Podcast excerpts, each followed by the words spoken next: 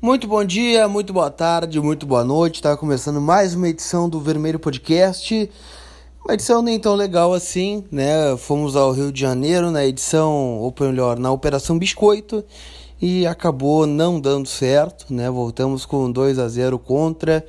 É, nossa situação poderia ter sido muito melhor, né? Tomamos 1 a 0 numa única falha individual que tivemos ali, um desencaixe da marcação que estava indo muito bem. É, não sei o que aconteceu, um apagão, tomamos o segundo gol. Mesmo assim, o Nico Lopes teve a bola no pé para fazer o 2 a 1 e aí voltáramos é, não felizes para casa, né? Porque ninguém volta feliz com derrota, mas é, com a certeza de que era uma missão menos difícil do que será na próxima quarta-feira. Tô aqui com o meu parceiro Dricos, né, meu parceiro de podcast, e nós vamos analisar muito o que aconteceu lá no Rio de Janeiro e também projetar essa rodada do Campeonato Brasileiro, porque querendo ou não, tem brasileiro nesse meio do caminho, né? Tem Inter e Goiás lá no Zé Rodorado. Inter venceu fora o Fortaleza na última rodada e vai tentar manter né, os bons resultados para não ver o G4 se distanciar muito. E aí, Dricos, o que, que tu me conta? Chega mais! Olha, pessoal, é difícil começar um podcast depois do que aconteceu na quarta-feira e infelizmente a gente não conseguiu gravar nem na quinta nem na sexta, principalmente aí por incompatibilidade de agendas, né? As coisas se acumularam, quatro voos meus atrasaram, mudaram um dos voos, um cara me serviu cachorro quente com passa de uva no Rio de Janeiro, não era nem cachorro quente, era hambúrguer. E, cara, as coisas, né? Choveu no Rio de Janeiro, dois gols do Bruno Henrique. Eu nem sei o que, que eu posso dizer para você sobre tudo isso, porque realmente foi uma, uma ida de quartas de final onde a gente pode dizer que é, voltamos, né? Com a bagagem pesada e não foi de gols, e sim de preocupações para que na próxima quarta a gente possa reverter o placar contra o Flamengo. Eu tô confiante pelo que o Inter apresentou em 2019. E fiquei chateado porque o Flamengo conseguiu algo a mais que todo mundo quer, né? É, numa Libertadores, que é fazer um resultado amplo dentro de casa para ir tentar jogar fechado fora de casa depois para garantir a classificação. Se o Flamengo quiser jogar para cima do Inter, tenho certeza que o Internacional vai furar sua barreira com muito mais facilidade do que o jogo provavelmente vai se mostrar de um Flamengo defensivo, com um tarrafão, para que a gente não possa é, fazer os gols que precisamos. Mas assim é o futebol e eu acho que o Internacional na partir da quarta-feira vai ter mais uma história linda para contar para sua torcida, como foi no Maracanã, Lucas Colar. O que, que tu viu desse jogo aí no geral e como é que tu pode dizer que tenha sido o panorama total da partida entre Flamengo e Inter, essa desgraçadeira da cabeça que aconteceu conosco na noite de quarta-feira? Cara, tô para dizer que o resultado foi bem enganoso, na verdade, né? Quem vê 2 a 0 e com o Gabigol tendo a chance ali furando, é, no final que poderia ter sido 3 a 0, a gente pode dizer que o Inter jogou muito mal, assim. E eu vi uma galera descendo o pau no Inter aí no, nas redes sociais depois do jogo, só que é o seguinte, né? É, até o gol do Bruno Henrique, o primeiro, é, o Flamengo não tinha assustado muito, né? Teve uma boa chegada ali no final do primeiro tempo, que o, o Lomba acabou salvando, o Moledo também. É, o Inter tava com o jogo controlado, com algumas escapadas, né? Teve uma com o D'Alessandro ali no primeiro tempo, que ele acabou fazendo a decisão errada, mas é, de resto o jogo totalmente dominado pelo Inter, né? O Flamengo só chegando em chutes de fora da área. Então é o jogo que o Inter fez, né, contra o Cruzeiro, contra o Nacional e que acabou dando certo naquela oportunidade, né? Mas aí numa falha, né, do Moledo que arrancou de forma desnecessária. Depois o Edenilson perdendo uma bola, né, a zaga abriu e aí o Bruno Henrique faz o gol. E aí vem aquele apagão de 4 minutos que né, talvez faça a diferença nesse confronto. É, assim como o gol que o Nico Lopes perdeu no final, né, um 2 a 1 lá seria um, um não vou dizer resultado bom porque perder nunca é bom, né, mas é um resultado totalmente irreversível aqui no Beira-Rio. Até porque com essa questão do gol qualificado, o Flamengo vindo aqui fazendo gol, Inter tem que fazer quatro e aí para mim fica uma missão praticamente inviável.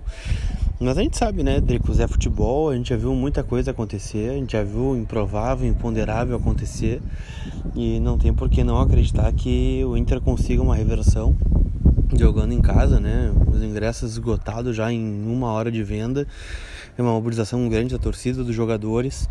É, então a gente tem motivos para acreditar. Eu acho que é bem possível. Né? O Inter devolver um 2 a 0 por exemplo, e ir para os pênaltis.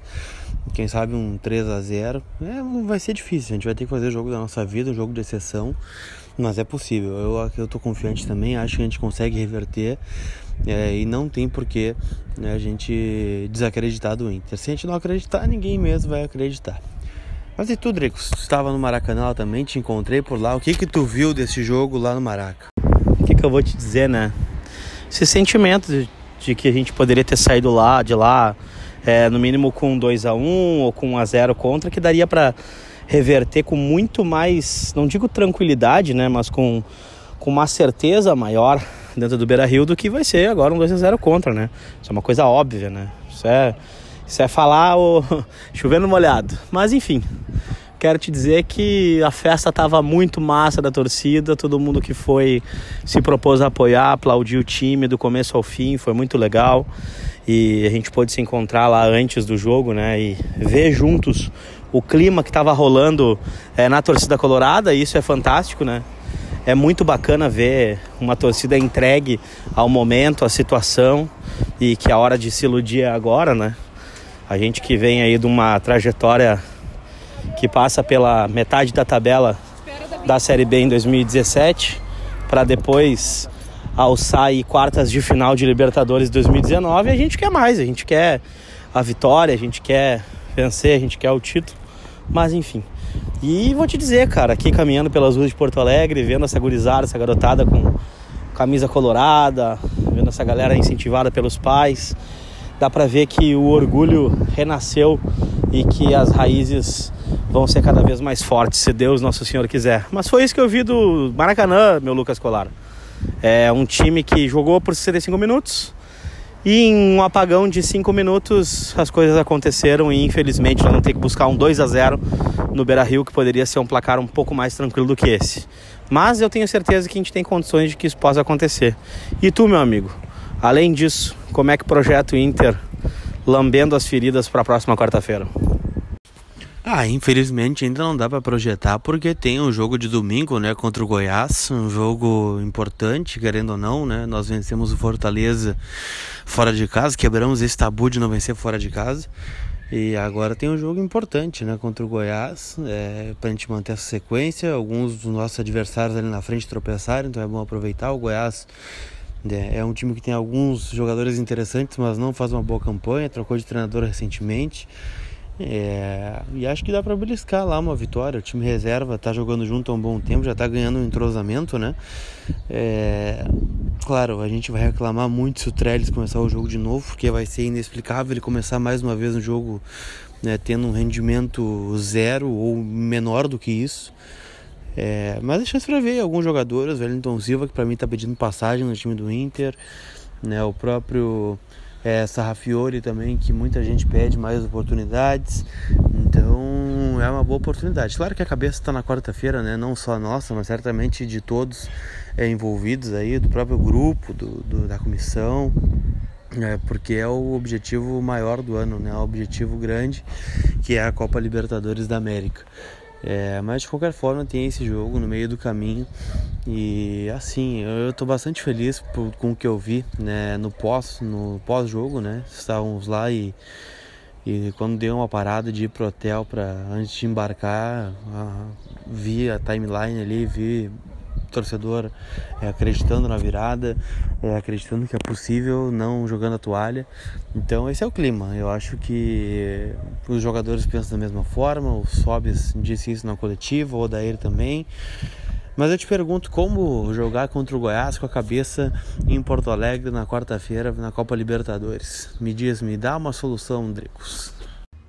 A solução é, fazer o melhor possível para que esse jogo contra o Goiás se torne mais uma vez uma alavanca positiva, um gatilho positivo para que o time do Inter é, possa fazer um bom jogo na quarta. É óbvio que vai estar tá todo mundo pensando, óbvio. Cara, é impossível não pensar no jogo de quarta assim que o Inter pisar no campo do, do Serra Dourada no domingo, porque as atenções estão todas voltadas para lá, né?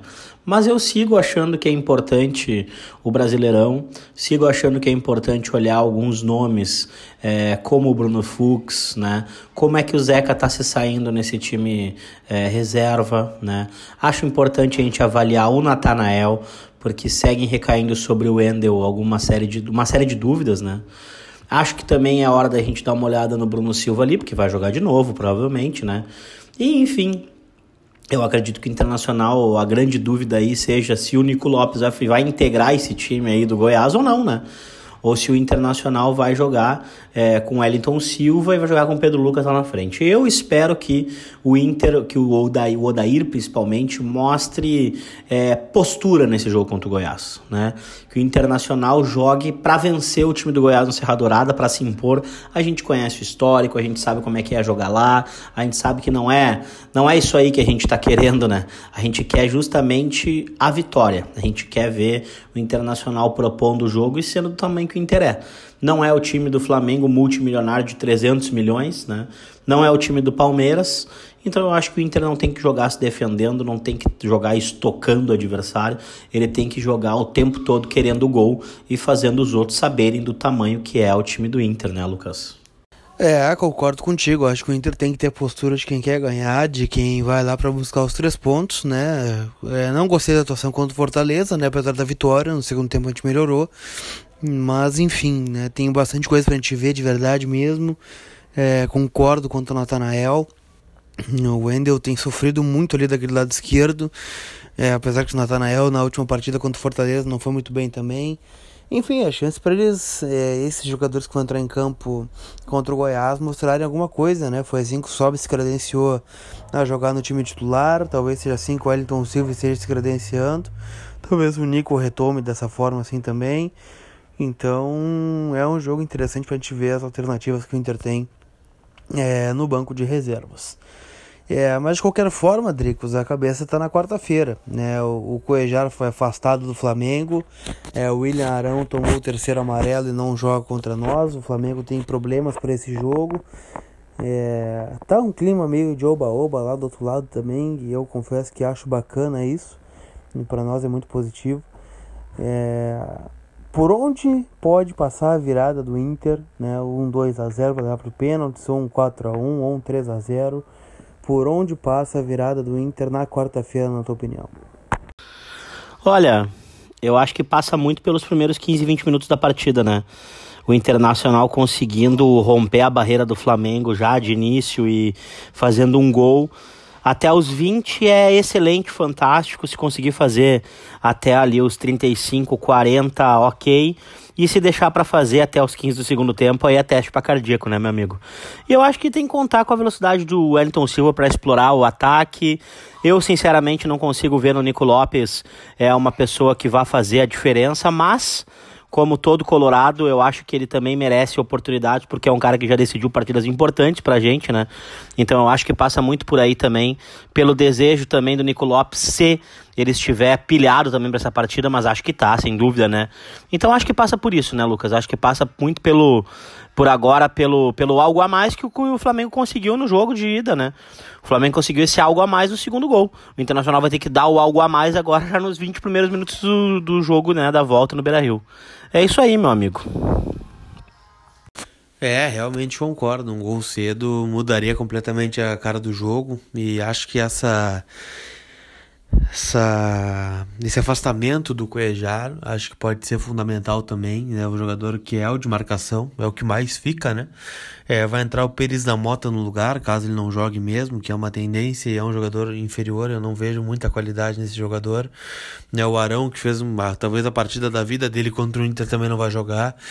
Então deve jogar o Gerson, que acabou com o jogo, mas é um cara mais ofensivo também, né? Vai se juntar Everton Ribeiro, Gabriel, Bruno Henrique, é o Arrascaeta também, então vai ser um time bem ofensivo aqui no Brasil. Tem o lado positivo e o lado negativo, né? O lado positivo é que vai abrir espaço, né, no setor defensivo, o lado negativo é que vai abrir, né, muito poderio ofensivo do Flamengo e se a gente tomar um gol as coisas se complicam bastante. Bom, mas de qualquer forma, eu tô apostando muito numa vitória do Inter e acho que temos condições de virar, mas claro, né, tem esse jogo de domingo antes no meio do caminho. É, Dricos, considerações finais e deixa teu palpite pro jogo de logo mais entre Goiás e Internacional. Ah, meu, deixar um abraço pra galera colorada aí e agradecer por toda essa esse apoio, esse incentivo, essa força, porque é o somatório de tudo isso que pode fazer a diferença e que faz a diferença no nosso cotidiano, né, cara? Então a gente enxerga isso tudo acontecendo e é muito bonito ver todo mundo junto fazendo é, coisas cotidianas para que a gente se melhore e que a gente possa é, estar junto, né? Seja no estádio, seja no sofá, seja escutando o joguinho pelo radinho, seja lá no interior, seja de qualquer forma, né, cara? Eu sempre falo a mesma coisa. Cabem, é, cabe 0,1% da torcida do Inter dentro do Beira Rio. Um Beira Rio lotado, cabe bem menos gente do que todos os colorados que existem ao redor do mundo. Então, 99% da torcida tá fora do estádio de jogo. E sem dúvida, essa energia que essa galera emana, é, essa vontade de vencer, é, essa motivação, ela faz toda a diferença na nossa vida como colorados e sem dúvida faz diferença também na vida do, dos, dos jogadores que nos representam. Bom, para amanhã eu vou palpitar, cara. Eu vou dizer assim, ó. Olha, a gente fez os três pontinhos lá contra o o querido Fortaleza sem muita perspectiva, né? E a gente está indo também sem tanta perspectiva para Serra Dourada. Então eu vou dizer que eu espero que o Inter aí consiga um empatezinho, um ponto, ou então, né? Quem sabe aí por que não uma vitória 1 a 0, 2 a 1, né? Com um golzinho do Pedro Lucas aí pra gente, ou um golzinho do Nonato, enfim, vai ser muito legal pra torcida colorada, né? E tu, meu brother, o que que tu espera? Abraço para vocês e qual é o teu palpite para amanhã? Eu acho que o Inter vai ganhar o jogo amanhã. Vou apostar no 1x0, gol do Nico para tirar essa seca aí. E quarta-feira ele vem com tudo, junto com Wellington Silva, Sobes, Alessandro, Guerreiro, Edenilson, Patrick, 40 mil colorados, 50 mil colorados. E a gente vai reverter esse quadro aí na quarta-feira e chegar na semifinal da Libertadores. Se Deus quiser, e na outra semana já tem Cruzeiro, uma possível vaga na final da Copa do Brasil. Então é isso. Sempre lembrando, agradeço vocês pela audiência do podcast. É, compartilha nesse podcast, vai lá no Spotify ou na, na plataforma que tu está ouvindo. É, tem a opção compartilhar, compartilha no teu Twitter, compartilha na história do Instagram, compartilha no Facebook, compartilha no WhatsApp, que vai nos ajudar muito a levar esse conteúdo para mais e mais pessoas. É isso? Valeu! Tchau!